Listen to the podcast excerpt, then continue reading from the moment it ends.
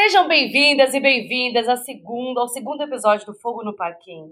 Esse podcast, assim, super estimado pra caramba, que tá aí deixando saudade no coração de vocês. Aqui na, aqui... Esse podcast que já começou sem regularidade nenhuma, mas Estamos aqui para corrigir. Para todos os efeitos, a culpa foi é minha. É, peço perdão pelos vacilos, Não, pessoal. Não foi.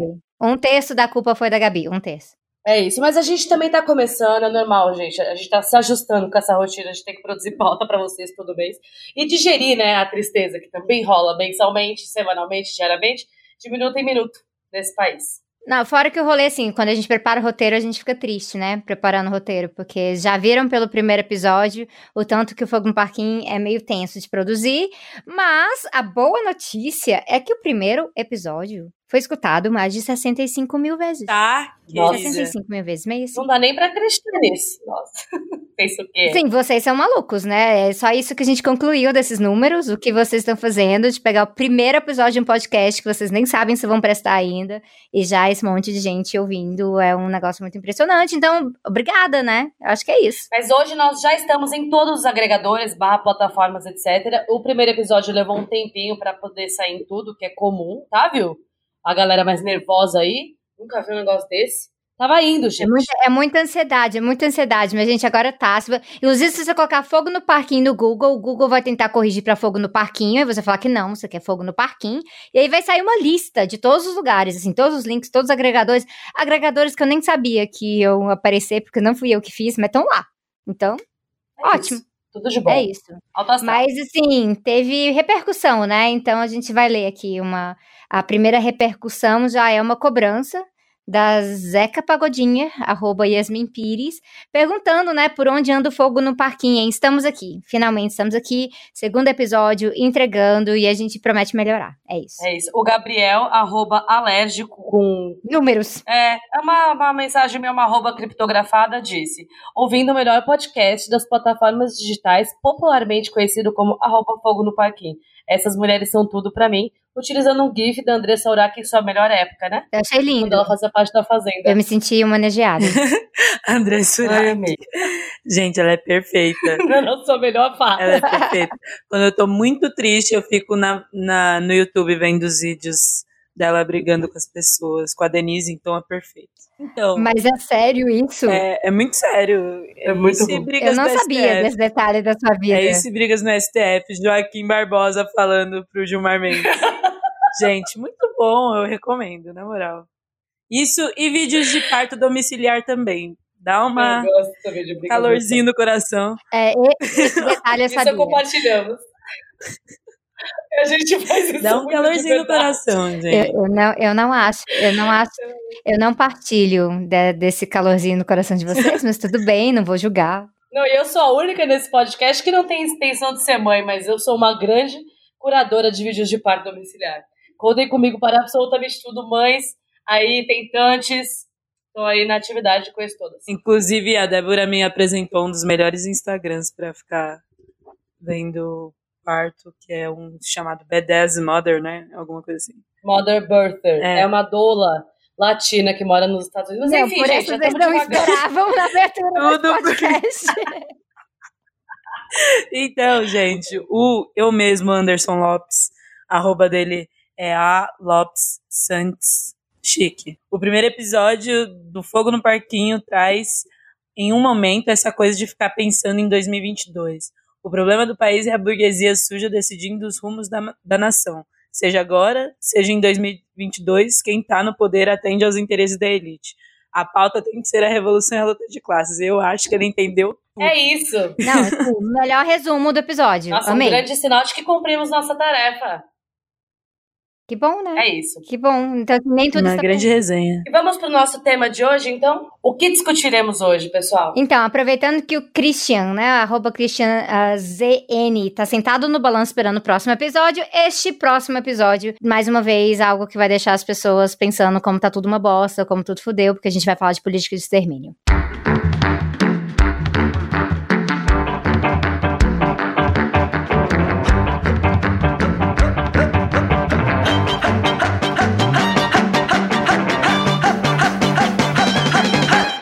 Billy Bambi é uma figura conhecida por falar de necropolítica e ele escreveu que, abre aspas, a expressão máxima da soberania reside em grande medida no poder e na capacidade de ditar quem pode viver e quem deve morrer. E aí ele complementa com: matar ou deixar viver constituem os limites da soberania, seus atributos fundamentais. O Brasil tem números assustadores, né, de mortes é, por assassinato, enfim, de mortes anuais, números inclusive muito superiores ou muito equiparáveis a de países que vivem conflitos deflagrados do ponto de vista formal, né, do direito internacional, ou mesmo de países aqui inseridos na nossa região e, por consequência, no nosso contexto desse projeto internacional de extermínio de pobres, né, que é a guerra às drogas. A gente vai entrar nisso depois. Em 2017, por exemplo, o México teve 29.168 assassinados, ou seja, 22,5 por 100 mil habitantes, segundo dados da ONU e do Banco Mundial.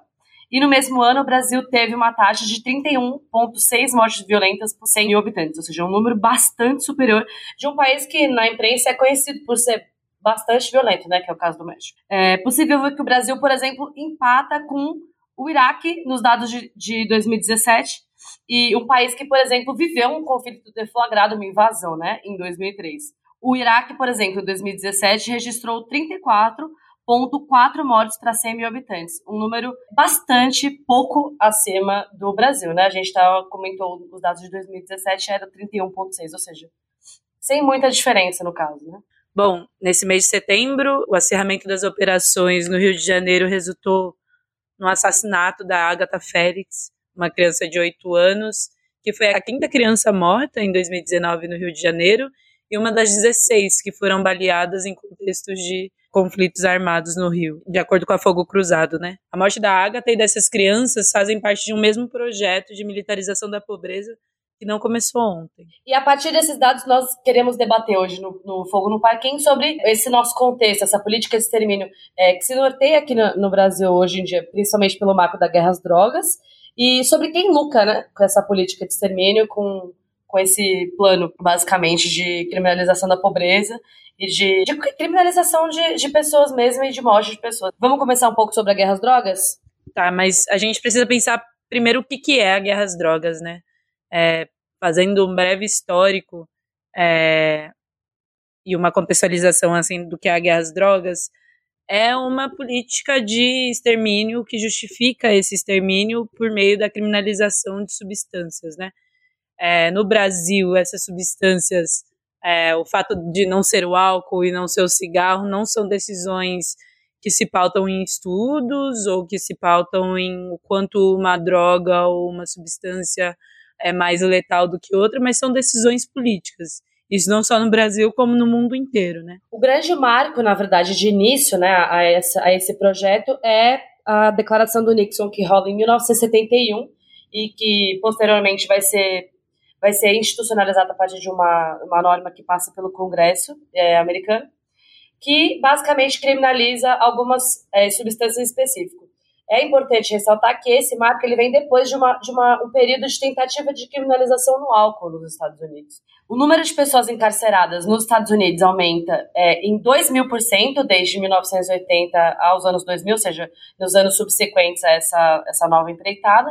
E eu estava falando com as meninas um pouco antes, é muito comum na literatura de relações internacionais a gente ver essa, esse, esse novo planejamento, esse empreendimento da guerra às drogas, algo que substitui no planejamento bélico dos Estados Unidos a questão da Guerra Fria, porque a partir dessa. Da, óbvio que a Guerra Fria vai terminar alguns anos depois, mas na literatura, essa questão do, da grande retração que o mercado de armas viveria, o que mesmo a indústria bélica como um todo é, passaria, ela seria certa, né, na medida em que a Guerra Fria acabaria. Então, uma coisa acaba meio que se encaixando a partir da outra. Assim. E no Brasil, como a gente importa tudo que não presta, né? A gente também importou a, a política da, da, guerra às drogas, né?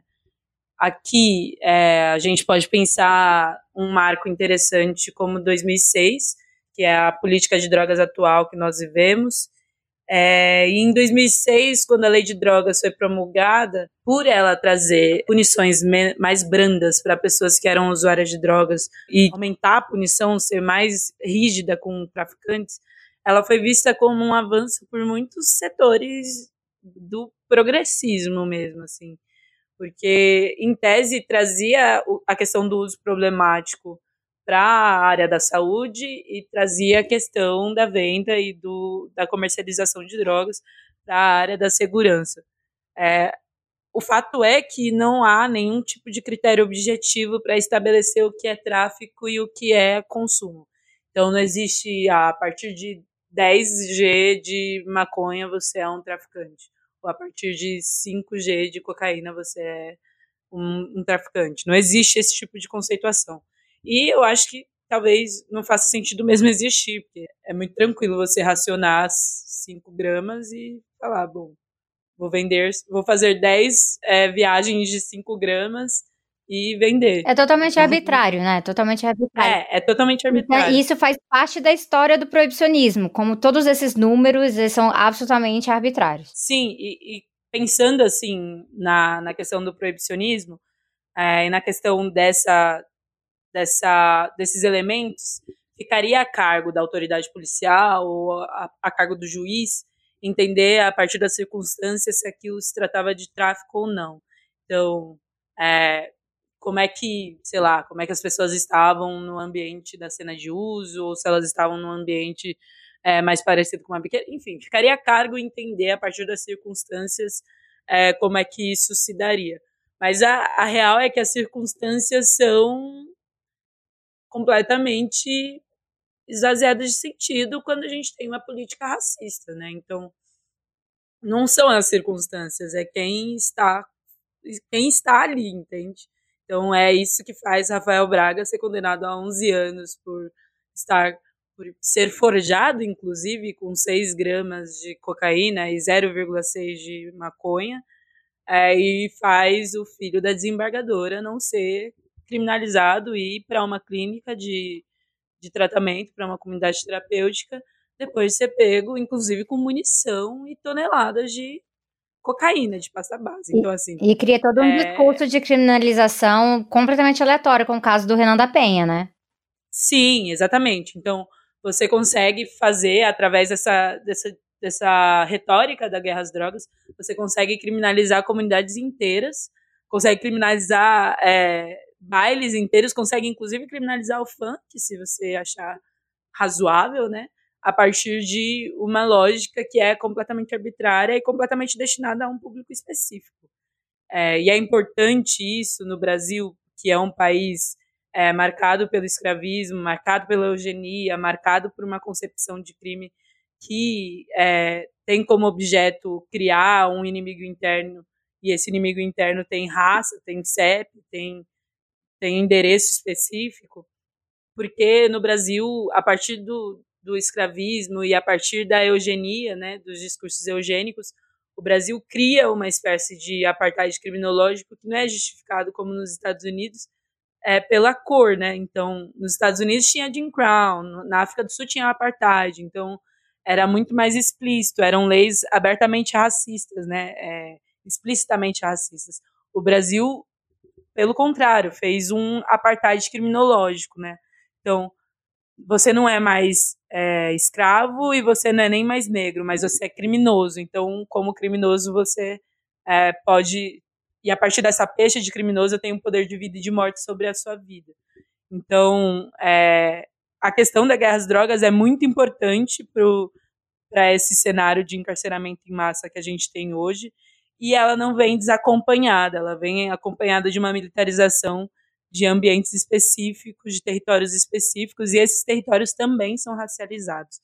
Então, junto com a, com a guerra às drogas, junto com a criminalização das drogas, vem as UPPs, é, as unidades de polícia pacificadora que militarizaram morros, que militarizaram favelas inteiras, vem a, a Força Nacional de Segurança, vem a militarização das guardas civis metropolitanas, os caras que até hoje fazia a guardinha de patrimônio, hoje são, tem, sei lá, a Romo, que é uma, uma tropa de elite da Guarda Civil Metropolitana, acho que de Mojimirim, que é especializada, que, que faz treinamento a partir da tropa de elite, a, a partir do BOP, entende, do Rio de Janeiro. Então, é, as tropas de choque de intervenção em presídios, que também entram com discurso de, ah, tem droga lá dentro, a gente vai quando todo mundo sabe como é que entra a droga dentro de um presídio, que é através dos agentes do Estado, inclusive, e o encarceramento em massa como principal resultado também. Que é isso. É, de, de 2006 para cá, pensar no encarceramento de mulheres especificamente, cresceu mais de 600%. E essas mulheres, em sua maioria, são negras, em sua maioria, são arrimo de família, em sua maioria, são mães, em sua maioria, são mães solo. Então, precisam, é, a partir de uma comercialização, complementar a sua renda. Tem uma baixa escolarização. Então, são todas pessoas que são. que, que mesmo que não fossem traficantes, estariam submetidas a uma guerra às drogas que é, é instaurada e instalada dentro de territórios. Então, é, é uma política que é, você sendo do tráfico ou não, você estando alistado nessa guerra ou não, simplesmente por viver em territórios racializados específicos, você vai estar submetido a essa guerra. Assim.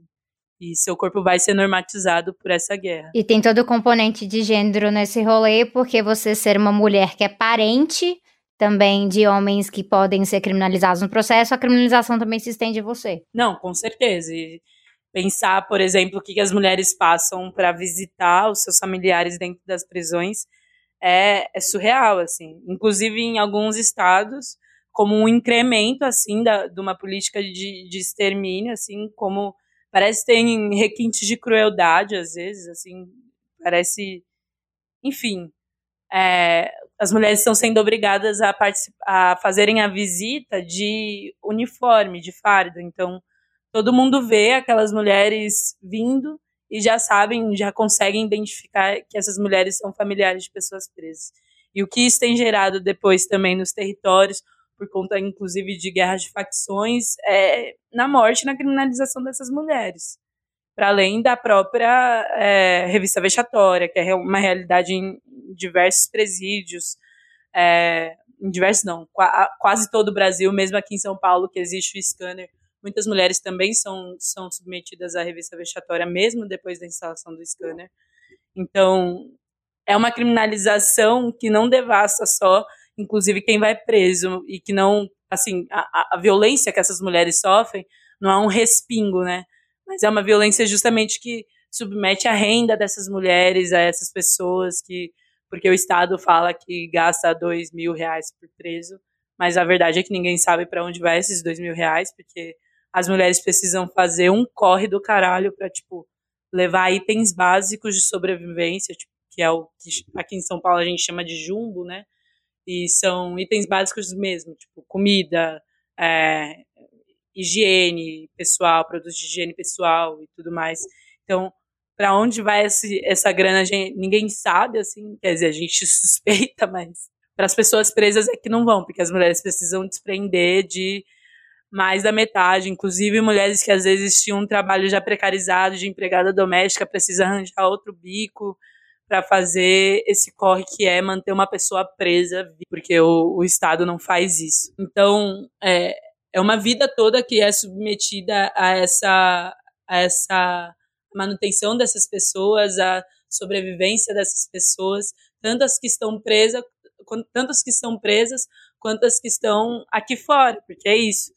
Você não sabe o que pode acontecer com seu filho quando ele está chegando às 11 horas da noite em casa e tem uma viatura passando a rodo. Então você não sabe o que pode acontecer. Pode, é, você não dorme enquanto ele não chega. Então é, é toda uma lógica que torna a vida dessas pessoas uma real assim rotina de guerra mesmo.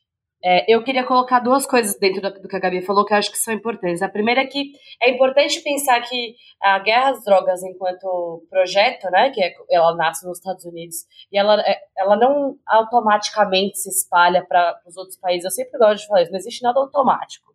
Isso vai evoluindo do ponto de vista de política interna nos Estados Unidos, a partir de 74, 75, e vai se, se ramificando a partir da política externa e outros elementos, né? Enfim, de diplomacia que não aparece e tal, e outras articulações que a gente sabe que foram acontecendo. E como projeto, isso já apareceu até, não sei se vocês lembram, eu vejo isso muito porque em RI isso é muito comum.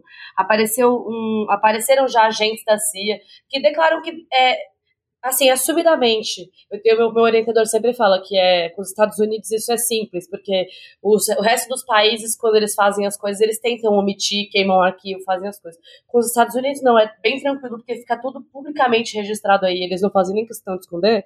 E uma dessas questões é que eles assumem publicamente que o objetivo, a partir dessa nova reconfiguração da guerra às drogas, era atingir o grupo das. Era uma nova face, né, uma nova etapa da perseguição e criminalização às pessoas negras e principalmente essa coisa da, da comunidade latina. Dentro e dos, dos direitos civis, né? A luta pelos direitos civis estava da, do movimento negro nos Estados Unidos estava tipo num grau elevado assim de radicalização inclusive principalmente dos panteras negras uhum. então é, é super importante essa a questão da guerra às drogas para servir de desculpa para invadir casas para fazer busca e apreensão em, em, em comitês e nas, nas, nos espaços dos, dos, desses coletivos e dessas organizações políticas. Exatamente. E, e num, numa época em que isso se articulava muito, os movimentos de luta por direitos civis se articulavam muito contra guerras, né? Contra a guerra no, no Vietnã fora, enfim. Então, são, é um contexto bastante complexo que, ou seja, é uma nova forma de você realmente tentar amarrar e criminalizar essas populações e que se dissemina na América Latina fora é, sem coincidências. E outra coisa que eu ia colocar também que a Gabi falou é eu vou começar. Essa é só a primeira vez que eu vou citar esse podcast hoje, porque eu vou citar ela 80 vezes. Mas o podcast 41 do, do Guilhotina, do Le Monde, ele fa, eles fazem uma entrevista com o Weber Lopes Góes sobre o pensamento eugenista, né? E como ele se articula com o pensamento conservador. E ele faz um panorâmico histórico e tal, e a Gabi comentou essa coisa de que aqui no Brasil é essa questão da, do controle social dos negros, ela, ela, acontece por meio da criminalização, mas é, tem-se, por meio dessa coisa do mito da miscigenação, de que isso é, é, é uma na cabeça das pessoas, né? De que é uma coisa menos eugenista, de que é menos é, descarado. Não é menos descarado, não. É assim, é bastante descarado na verdade mesmo. Assim. É, a grande diferença é que acontece basicamente por uma questão estrutural mesmo de quantidade de pessoas. Essa coisa da, da quantidade dos negros e negras no Brasil sempre foi superior à quantidade de pessoas brancas e então não era possível se, se trabalhar com as estruturas de segregação, é, propriamente como Jim Crow e tal. Então, é, a tentativa de, de trabalhar com, mesmo da questão da miscigenação, né, como um projeto, é, quanto da criminalização, vinha no sentido de, de você não conseguir separar, porque sempre foram, foram muito mais é, pessoas. Né? E, e fora que as duas grandes teses da eugenia e do racismo científico no Brasil, é, e aí eu cito a tradução de Nina Rodrigues na obra de. Aliás, a tradução de Lombroso na obra de Nina Rodrigues, O Racismo como Base Estruturante da Criminologia Brasileira, que é um livro fudido do caralho, do Luciano Góes, que é, que é um livro de direito, sim, é um livro sobre criminologia e um pouquinho difícil para quem não tem essas bases da criminologia, mas eu acho que ele dá essa dá conta de fazer esse apanhado tanto histórico quanto político quanto social de mostrar o quanto essa o racismo científico foi incorporado.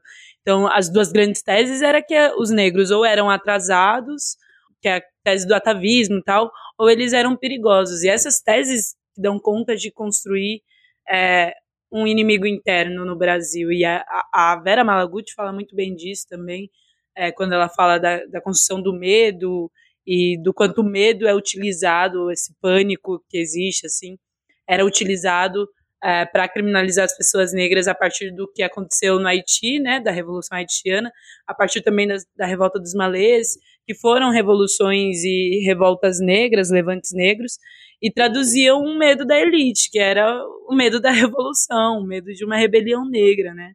Então, o quanto esses dispositivos foram fundamentais para criminalizar camadas inteiras, é, populações inteiras que agora eram livres, né, do ponto de vista do pós-abolição, e o quanto isso foi utilizado para exercer controle social sobre essas vidas. Uma outra forma de que uma outra expressão dessas políticas eugenistas foram as comunidades terapêuticas. Foram e são, né? Porque, enfim, a gente teve. Porque esse governo tá felizaço com essa política. Osmar Terra anunciou mais contratos e tudo mais. É isso, que é basicamente uma, uma versão diferente da versão do encarceramento e tal, que é é isso, depósitos de gente e retirar o que é indesejado. É, é encarceramento manicomial tem, inclusive, uma matéria, no começo do ano, não vou lembrar o mês, do Intercept, que falava que, assim, coisas em comunidades terapêuticas que a gente não encontra nem nas prisões é, situações extremamente assim absurdas de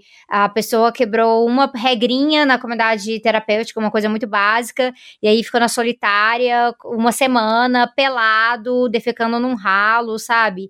E situações alarmantes e não tem fiscalização, não tem transparência, e muitas vezes aí a gente tem para pensar como estão colocando adolescentes nesses, nesses lugares, estão é, encaminhando através de conselhos tutelares. Aí, né, esse ano o pessoal lembrou que conselho tutelar é importante. Essa é uma das razões pelas quais um conselho tutelar é importante também. É isso. E hoje em dia, no, assim, acho que o assunto que está na agenda que, dessa questão do, da, dessa isso. Esse recrudescimento né, do processo de securitização, ou seja, é, esse agravamento em todas as áreas, a gente está em plena discussão do pacote anticrime, do Ministreco e essa, esse acirramento do, das forças, do uso das forças policiais é, nesse sentido da guerra às drogas que a Gabi comentou. O pacote de anticrime tendo como ponto principal, eu não sei se todo mundo está acompanhando as discussões, do excludente de ilicitude, é, que é o famoso impedir que policiais sejam investigados por pra, assim, não investigados, mas que a pena possa ser atenuada com base. É, não, é impedir que eles sejam investigados, de fato. É, é isso mesmo. Não poderem ser, não poder abrir inquérito. É bem licença para matar mesmo. Que já é uma licença, a licença para matar que já existe com base é, é em, em, ferramentas como o auto de resistência e tal.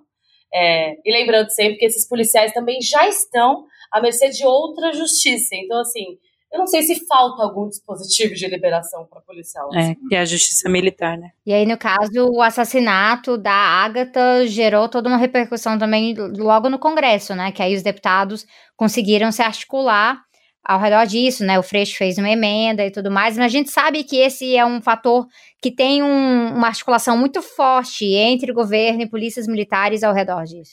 E é algo que tem angariado o debate público, né? É, principalmente no caso do Rio de Janeiro, demais, assim. É, é o que a Gabi comentou, a Agatha é, foi a, a, quinta criança assassinada.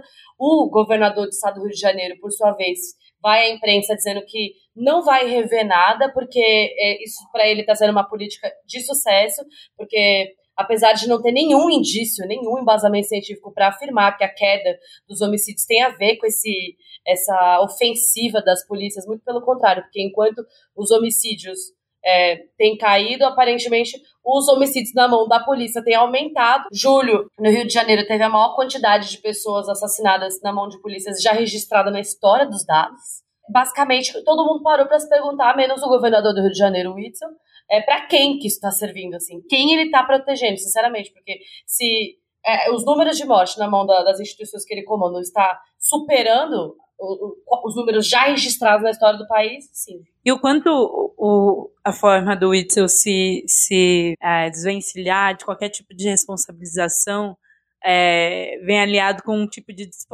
despolitização, né? Porque a, o pronunciamento que ele faz é as pessoas que fazem uso de drogas precisam se responsabilizar pela morte da Ágata.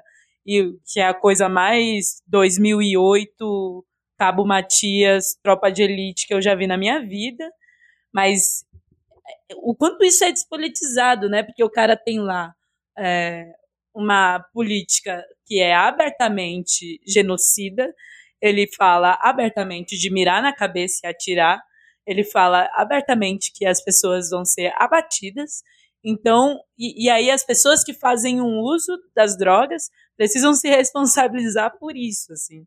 Precisam se responsabilizar porque a responsabilidade disso é completamente individual e não não parte de uma decisão política, de uma decisão social, de uma decisão racista. Então, é, o quanto é, essa lógica da guerra às drogas também tira a responsabilidade também de quem decide politicamente o que, que é crime e o que, que não é, assim. Então é, é muito louco, assim, o que ele, esse recurso discursivo dele. Né? E não só um recurso discursivo, mas um recurso publicitário, porque ele não só é, responsabiliza o usuário pela própria política, como ele, ele se capitaliza em cima disso mesmo. Esse não foi o primeiro episódio é, escroto do Witzel na imprensa capitalizando em cima desse tipo de política assassina. Teve o episódio dele descer do, do helicóptero comemorando o assassinato de um é, assaltante que estava com uma arma de brinquedo e rendeu um ônibus no Rio de Janeiro, tentando, ele achou que ele ia reproduzir o episódio do ônibus, que é um caso famoso no Rio de Janeiro. Nem era assaltante, né? Era uma pessoa em surto. Exato. E ele, além de. Mas assaltante, assaltante não digo foi o que ele vendeu, né? E ele, sim, ele sim. tentou capitalizar de uma maneira grotesca para ir na imprensa agora, agora após o assassinato da Ágata, dizer que era muito feio capitalizar em cima de corpos, né? Em cima de uma criança, principalmente. A gente também acha, Wilson, a gente acha grotesco, a gente acha anticivilizatório, inclusive. Mas é, eu acho que é importante colocar também com relação a essa coisa da, da das crianças, uma, um elemento que ficou, é, eu acho que foi uma coisa muito marcada dessa vez, dessa da denúncia da, da família dela e das comunidades lá, da comunidade dela do alemão, que foi o fato de todo mundo, de A a Z das pessoas que estavam presentes no caso da Agatha, declararem que não existia troca de tiros nenhuma no momento da comunidade. Eu acho que o que, que isso traz, basicamente, é o que, que, estavam fazendo esses policiais lá, atirando a esmo, assim, numa comunidade, num, numa sexta-feira à noite. Porque é, aqui, aqui imperativo essa polícia estava respondendo. E naquele mesmo dia, como a própria família da, da dela colocou também, é, morreu um policial, né? Naquela, naquela ação. É, ele, ele foi a imprensa dizer que era a palavra dele, era a palavra da polícia contra a palavra da família, era a palavra da polícia contra a palavra da comunidade inteira apareceu uma denúncia depois que foi amplamente divulgada na imprensa de que a polícia tentou invadir o hospital em que a menina estava internada para tentar levar o projétil embora para que não fosse investigado. Se Enfim, não fosse gente, uma equipe médica bem corajosa ali no momento, tinham levado. Eles tinham levado. É, logo depois que a Marielle foi assassinada, em 2018, uma das perícias balísticas concluiu que o mesmo lote, a munição que foi usada para matar a Marielle, era do mesmo lote da, da munição que foi utilizada por grupos de extermínio aqui em São Paulo, é, nas chacinas de Osasco e Barueri em 2015, que foram chacinas que aconteceram de madrugada em regiões periféricas de São Paulo e que mataram é, 18 pessoas num período, acho que de uma semana, se eu não me, se eu não me engano. E isso aponta muito para se tem alguém morrendo é é porque também tem alguém lucrando, né? E é bom lembrar também que essa última semana agora revelou que mais uma das pessoas que foram presas nas investigações agora da Marielle morava no condomínio de Jair Bolsonaro. E aí a gente pode entrar na parte de quem lucra com esse tipo de política. Jair Bolsonaro que, que não, não sei, é muito esquisito, tem né? rabo de miliciano, olho de miliciano, braço de miliciano. E é muito esquisito. Como é que pode é, toda essa galera morar no mesmo condomínio, gente? É uma grande Vila do Chaves. Não dá pra entender, não é que mora no mesmo bairro, é no mesmo condomínio, é um pouco mais específico. É necessário muita proximidade, né, para ficar articulando as coisas. E a gente vê assim, tem um, tem um relatório já antigo mesmo da ONU que fala um pouco dessa questão, né? A, a guerra às drogas, sendo uma guerra às pessoas, as drogas estão no meio desse negócio inteiro porque é uma mercadoria. É ilegal, tá no mercado ilícito, mas não deixa de ser uma mercadoria nesse processo. E aí eles estimaram que em 2003 Uh, esse mercado ilícito ele movimentou cerca de 320 bilhões de dólares. E dentro desse cálculo todo, a ONU colocou também a corrupção de agentes estatais. Então não é só né, o traficante no, fazendo seu corre ali. A própria corrupção relacionada a esse processo, a gente sabe que essa corrupção no Brasil se carrega para as milícias, a, que hoje tem uma estrutura de poder muito forte, atrelada a governo, e a partir disso a gente vai vendo como indústrias bem estabelecidas apostaram muito na eleição do, do Jair Bolsonaro para poder crescer ainda mais, né? Então, desde a Taurus, que também agora está preocupada porque se o governo decide aumentar a competição dentro do Brasil para a produção e venda de armamento, a Tauro sai prejudicada. Então tem toda uma disputa interna também dentro dessa indústria bélica, uh, fazendo lobby com o governo, e a gente só pode imaginar no que, que isso vai dar. É, e é importante falar isso também, porque a, a questão do, da corrupção dos agentes estatais, porque muito do que se discute, inclusive em grande parte do que é do que a gente chama de sociologia da violência, é que essa coisa entre mundo do crime, entre muitas aspas, né? Mundo do crime, é, facções criminosas, organizações criminosas, sem entender que não existe é, qualquer tipo de poder paralelo, não existe tipo um estado paralelo. Essas pessoas estão não, não existe uma organização criminosa que não se estabeleça sem a anuência, sem a, a omissão e a participação, omissão nada, a participação do Estado. Não, não tem como, não há que se falar em poder paralelo, é Estado. E é Estado burguês. Não, o que eu ia colocar é que um, um dado interessante que expressa isso muito bem é que as ocupações militares no Rio de Janeiro por ocasião assim, não sei, gente, coisas que acontecem, né? Elas não acontecem nos territórios que são é, identificados como território das milícias. Não sei o que acontece. Eu não sei o que acontece. Isso acontece é, realmente em outros territórios. Os territórios que são ocupados pelas milícias não são territórios de ocupação é, das UPPs, por exemplo. Não sei onde foi que eu vi esse dado, eu vou colocar o link aqui na descrição, mas é muito impressionante como essa relação se dá, exatamente o que você falou. E tem aquele dossiê da Piauí também, de tempos atrás, que falava sobre as investigações da Marielle, que falava exatamente isso. Não existe é, estrutura que seja alheia ao Estado, é a própria estrutura do Estado. O Estado tem que lutar para conseguir levar, uma investigação é, contra uma vereadora assassinada por essas forças à frente, porque essa é a própria estrutura do Estado. E é tão estrutura do Estado que é uma coisa que é internacional, né? Mexe com acordos. A gente sabe, assim, o pessoal sempre vem me perguntar sobre o rolê do Bolsonaro com Israel, né? Bolsonaro com Israel, com Netanyahu, com os sionistas e tudo mais, e como tem igreja evangélica apoiando Israel, então tem toda uma, um, uma base dessa relação, mas um aspecto dessa relação é justamente o aspecto bélico aspecto de militarização. A gente sabe que Israel vende armas, eu já fiz vídeo falando sobre isso, e que parte do sucesso do armamento de Israel está relacionado ao fato que certas armas eles podem vender, vender nessas feiras enormes uh, do, do belicismo, podem vender como testadas em campo, porque eles testam em Gaza. Então tem toda uma possibilidade de lucrar em cima com, com a morte de pessoas, com a violência, com a repressão ali de Israel, e o governo brasileiro está muito interessado nisso. Não só de agora, então é bom mencionar, assim, na época da Copa a gente já estava denunciando acordos da, da nossa Força Aérea aqui no Brasil para comprar drone israelense, então é, toda essa vigilância já está já tá por perto, mas esse ano, assim, o, o fato que o qual foi o primeiro lugar que o Bolsonaro foi parar, cara? Foi lá. Foi em Israel. E não foi por acaso, não foi só para agradar e falar assim, ah, vou dar um rolezinho no Rio Jordão de novo e fazer toda aquela, a, a, aquela cena para internet que ele fez outra vez. A, a, dessa vez, era especificamente em desenvolver certos acordos. E tem, a gente tem dados sobre esse, esse tipo de acordo, né? Acordo de, de colaboração real entre, entre o governo uh, israelense e o governo brasileiro é, cooperação de para situações de crise, de emergência, que você pode só imaginar o que, que eles vão caracterizar como crise e emergência, mas auxiliar também na negociação de licenças, informações técnicas uh, de licença de exportação, e a gente sabe que o Brasil importa muito mais armamento de Israel do que exporta.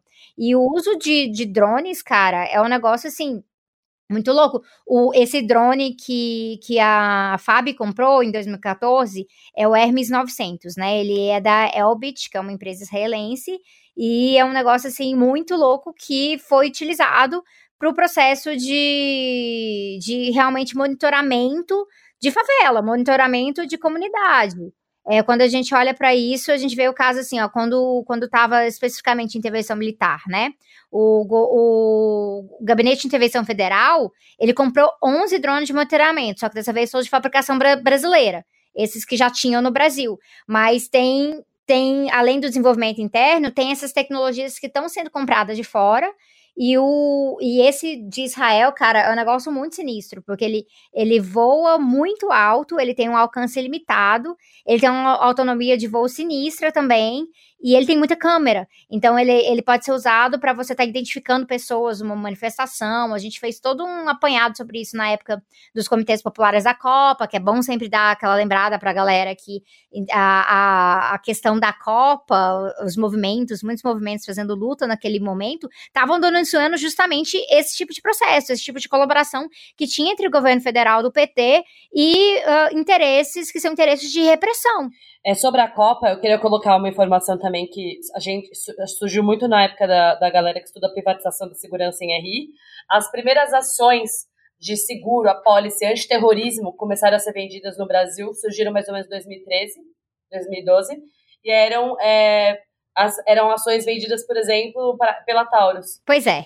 Ou seja, não tem muito. E assim, é aquilo que o Harvey coloca bastante sobre essa coisa dos mega eventos. Eu ouvi o Harvey falar sobre os mega eventos como ser, sendo espaços e eventos catalisadores e, e que servem para é, fortalecer esse tipo de fluxo, né? O fluxo e, e a troca de comércio de armas, pessoas e, e como uma forma de catalisar e acelerar processos de expropriação e tal. Ele veio falar isso no Brasil em 2013, pelo amor de tempo. E cria processos diretos, na, por exemplo, tinha a lei geral da Copa, né? Ah, mas a lei geral da Copa era só durante a Copa. a gente tem que pensar no sentido de que tipo de sistema está sendo influenciado quando você passa, deixa uma corporação, né? Porque a, a, a, FIFA, apesar de falar assim que é sem fins lucrativos, a gente tem que entender uma corporação. E quando uma corporação ela consegue influenciar esse ponto, isso vai gerando práticas, treinamentos que vão acabar sendo reproduzidos fora daquele estado de exceção específico que foi a Copa. E a gente até hoje está colhendo os resultados disso. Sobre a questão do, da privatização da segurança também, muito, muito de quem ganha com isso, além do mercado bélico, né, internacional, a Taurus é o grande exemplo, que é uma empresa brasileira e tal, é a questão dos, das privatizações de presídios, né? É, enfim, privatizações como um todo, essa coisa dos serviços de, de limpeza e tal. E a Gabi sempre comenta a coisa de que, por exemplo, a mesma empresa é responsável pela pela construção de Belo, Belo Monte em Altamira, era a mesma empresa que seria responsável por entregar os presídios que não entregou e por oferecer não só os presídios, mas as, as empresas que era a empresa que era responsável por construir a infraestrutura que obviamente não entregou em Altamira e sobre o quanto esses processos de intensificação e recrudescimento da securitização da vida tem a ver com o tal do aspas processo de desenvolvimento, né? Ou seja, de catalisação, hiperexploração e, e, e, depredação capitalista mesmo, né? E aí fica o jabá, né? Quem não viu, por acaso, o episódio 1, é, no episódio 1 a gente fala, né? A Gabi menciona e a gente vai complementando sobre questões da Humanizare, por exemplo, que é uma empresa que é um exemplo, exemplo desse processo. E a gente vê, né? O, o capitalismo, ele vai se diversificando. Não tem como a gente falar de tudo que a gente está falando aqui, ó, de política de extermínio, como o Estado está envolvido com isso, é, sem a gente estar tá falando que isso faz parte da, do processo capitalista, assim. Tem quem vai lucrar, não é só qualquer pessoa aleatória. São grandes, grandes empresas que têm interesses, que influenciam processos eleitorais e que, no, no sentido global, fazem parte de forças imperialistas também. Eu acho que um processo também muito louco que, que mostra isso é o quanto as UPPs, as unidades de polícia pacificadora, que são instauradas pelo PMDB, mas também é, apoiadas abertamente pelos governos é, petistas, é, as, as UPPs são, são colocadas nas comunidades em que geralmente as pessoas foram removidas pelo PAC, que é o Programa de Aceleração do Crescimento. Então, é muito louco como esses processos vêm acompanhados e vêm juntos, né? É, mostra como é um processo que não se diferencia, não se separa, não se dissocia vão, caminham juntos. Faz parte da contradição desse rolê. E aí é nessa hora que a gente fica muito irritado, né? Porque aí o pessoal quer olhar para a história recente do Brasil e fazer isso como se a gente pudesse simplesmente demonizar e santificar uh, certos aspectos e ignorar que tudo se deu num enorme, grande processo, assim, de merda, de contradição realmente. E a gente está colhendo os frutos disso. A gente pretende falar num outro episódio mais de Belo Monte e tudo mais, porque, cara, os resultados são hoje e tá realmente ah, a gente pode falar da, dos benefícios de certos aspectos do governo, sim, mas como política, o governo resolveu navegar uma enorme contradição, e isso resulta diretamente em morte, em encarceramento, em perseguição e em pessoas vivendo num, num, sistema de insegurança contínua. Porque se a gente tivesse tido mais avanço real nessa pauta de guerra às drogas, talvez a gente não tivesse colhendo tão rapidamente o tipo de política bosta que está vindo diretamente dos protofascistas que estão presentes agora em vários, abertamente, em vários uh, espaços dentro do Estado. E eu queria colocar duas coisas mais que me veio à memória agora com vocês falando. Uma é aquela frase da Silvia Federici agora, para quem não soube, a Silvia teve aqui no Brasil, num painel até com a Sabrina lá no, no Memorial da América Latina, e ela falou uma frase que marcou muito e eu acho que é bem essa atuada. O que chamam de desenvolvimento, nós ouvimos destruição, depredação e hiperexploração. E eu acho que é, é isso que tem, tem, uma coisa tem muito a ver com a outra. E por fim, eu queria trazer um dado de que, é, só para lembrar que quem lucra é, lucra na mamata, né? Eu acho que isso é importante colocar porque, por exemplo, é, a Taurus, é, apesar de ser proibido, né, pela legislação brasileira que a, o BNDES, que é o Banco Nacional de Desenvolvimento e Estrutura do Brasil, é, ele, que ele financie empresas que tenham atividades relativas a armas e tal. E já tem, de acordo com uma denúncia da agência pública, a gente vai deixar aqui os dados todos, a Taurus faturou 623,5 milhões nos nove primeiros meses de 2018, e as vendas da Taurus são as principais responsáveis por colocar o Brasil como um dos principais exportadores de armas leves no Brasil. O Brasil está atrás apenas dos Estados Unidos entre os países do Ocidente. E 75% das exportações da Taurus são para os Estados Unidos. Então o BNDES estava literalmente financiando a exportação de armas para os Estados Unidos, mesmo que contra a lei, basicamente. Isso não é uma grande. Nosso querido Banco do Desenvolvimento Nacional. É, que tá aí financiando Porto para Cuba. Lili, li, li, é, isso, isso é que é o problema. O problema não é financiar uma empresa que produz contra a lei, é financiar contra a lei é uma empresa que produz armas, assim. E, tipo, entre contratos diretos e indiretos, a agência pública levantou 73 contratos. É, né, aí nessa hora, nessa hora eles não falam, nessa hora eles não reclamam. Então, Eu queria que a mamata acabasse. E assim, isso tudo, para puxar o que a Débora estava falando antes, tem a ver com essa tese desenvolvimentista que é perene no Brasil, que habita a direita, que habita a esquerda e que tá na hora da gente superar esse rolê. Então, assim, esqueçam Bresser Pereira, por favor, larguem esse cara pra lá.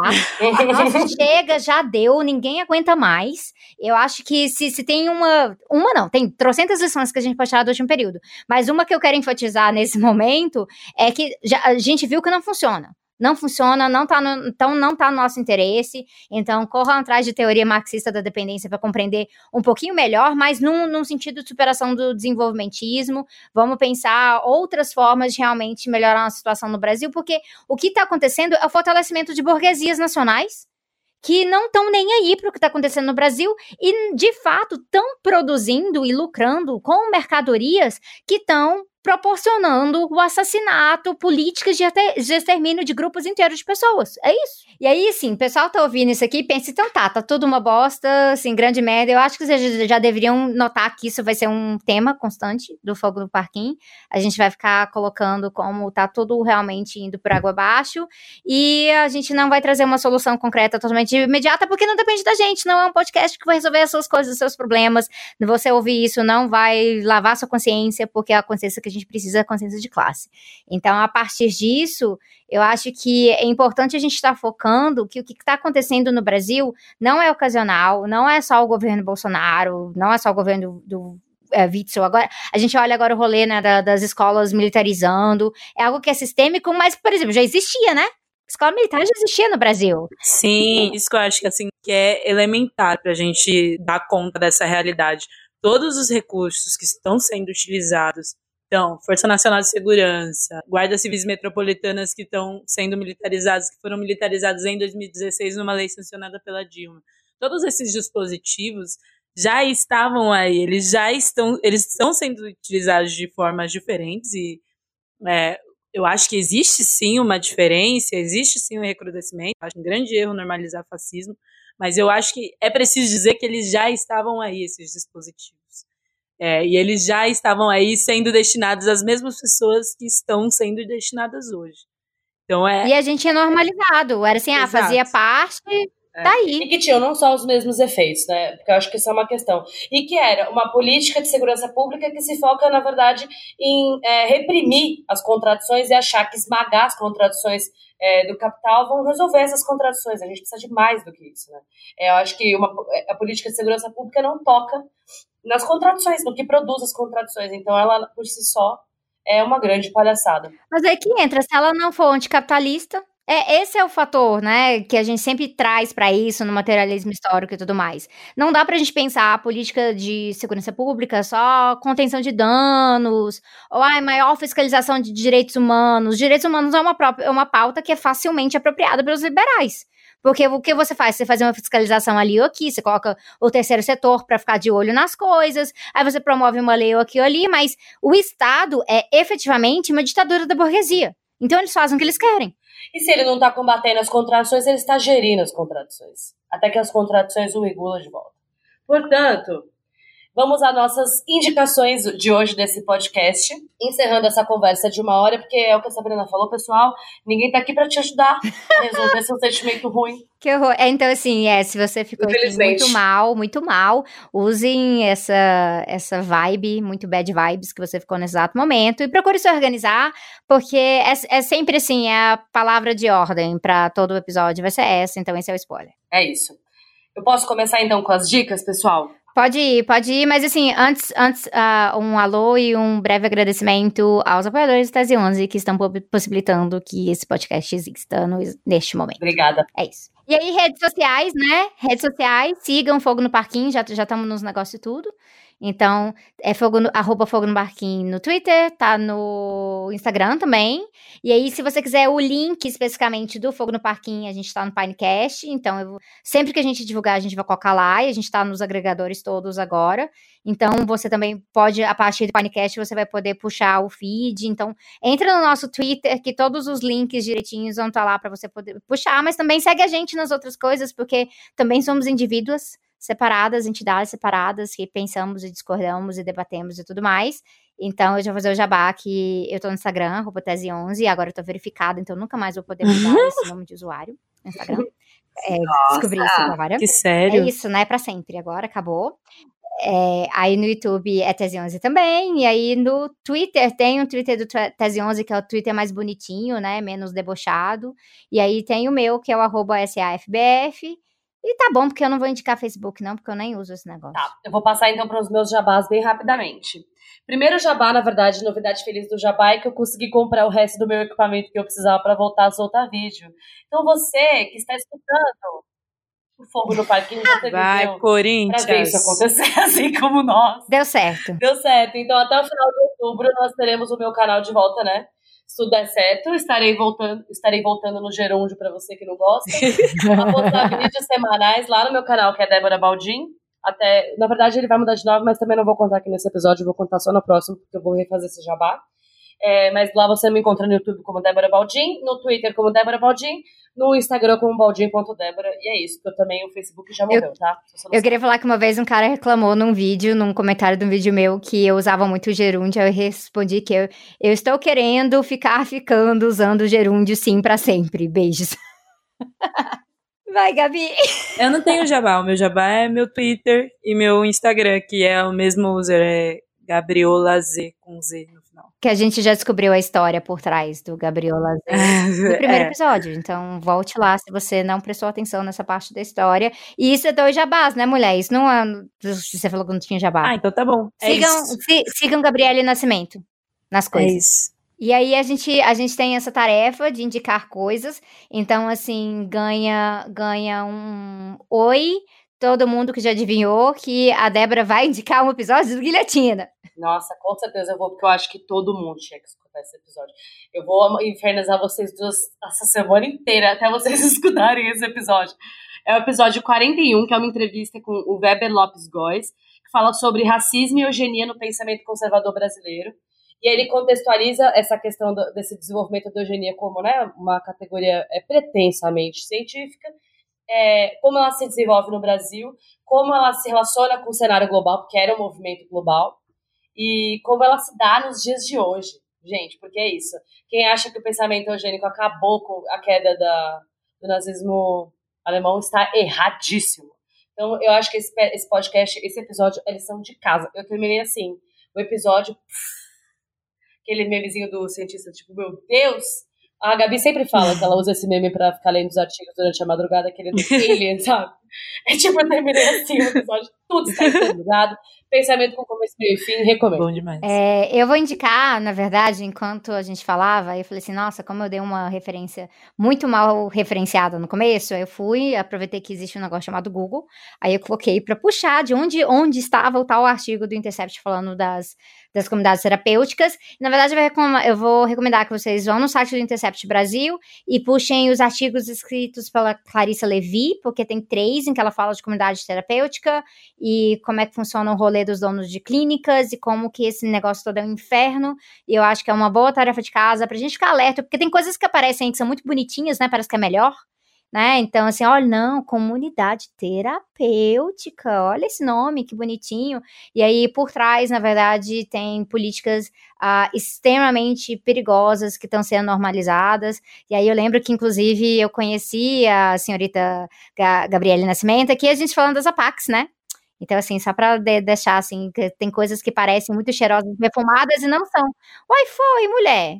Nossa, mas você só memória, hein? Eu também. Te contar. Que absurdo. Ah, é sério? Não eu também pelas.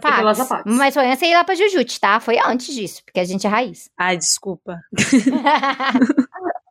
Sua indicação, Gabriele. Eu vou indicar um artigo do, da Piauí, que saiu na Piauí. Para além do livro que eu indiquei, que era do Luciano Góes, que eu indiquei durante o episódio mas eu vou indicar esse artigo da Piauí, que é um pouquinho mais curto, que se chama A Metástase, é do Alan de Abreu, e ele fala um pouquinho sobre as investigações da morte da Marielle Franco bom demais, e o avanço das milícias no Rio.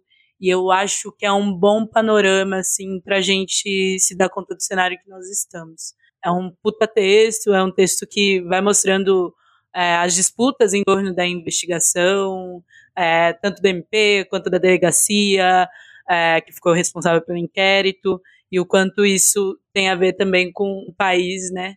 Estruturado em extermínio. Mas é isso, galera. Então foi isso por agora. Se você ficou mal com o episódio, era isso mesmo, porque a gente também ficou mal.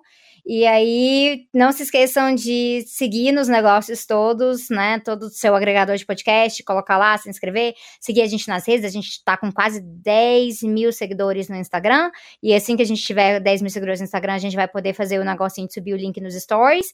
E quem sabe isso vai ser um incentivo pra gente atualizar com mais frequência no Instagram, quem sabe, né?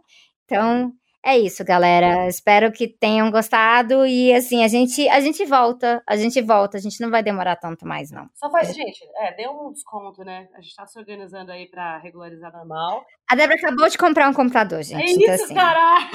Pelo amor de Deus. A, agora vocês podem cobrar. Não, é, é eu, vocês sabem o quanto eu caminhei para chegar até aqui. Só, muito brega, muito Mas agora vai rolar, pessoal, mensalmente nos seus agregadores mais mais especiais de todos. Aê! Vamos lá. Beijo, gente. Com quantas mães desesperadas se faz uma favela pacificada?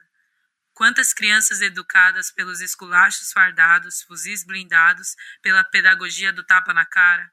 Com quantos corpos nas vielas, com quanto estrago se faz para construir com carne negra e pobre todo esse império da paz?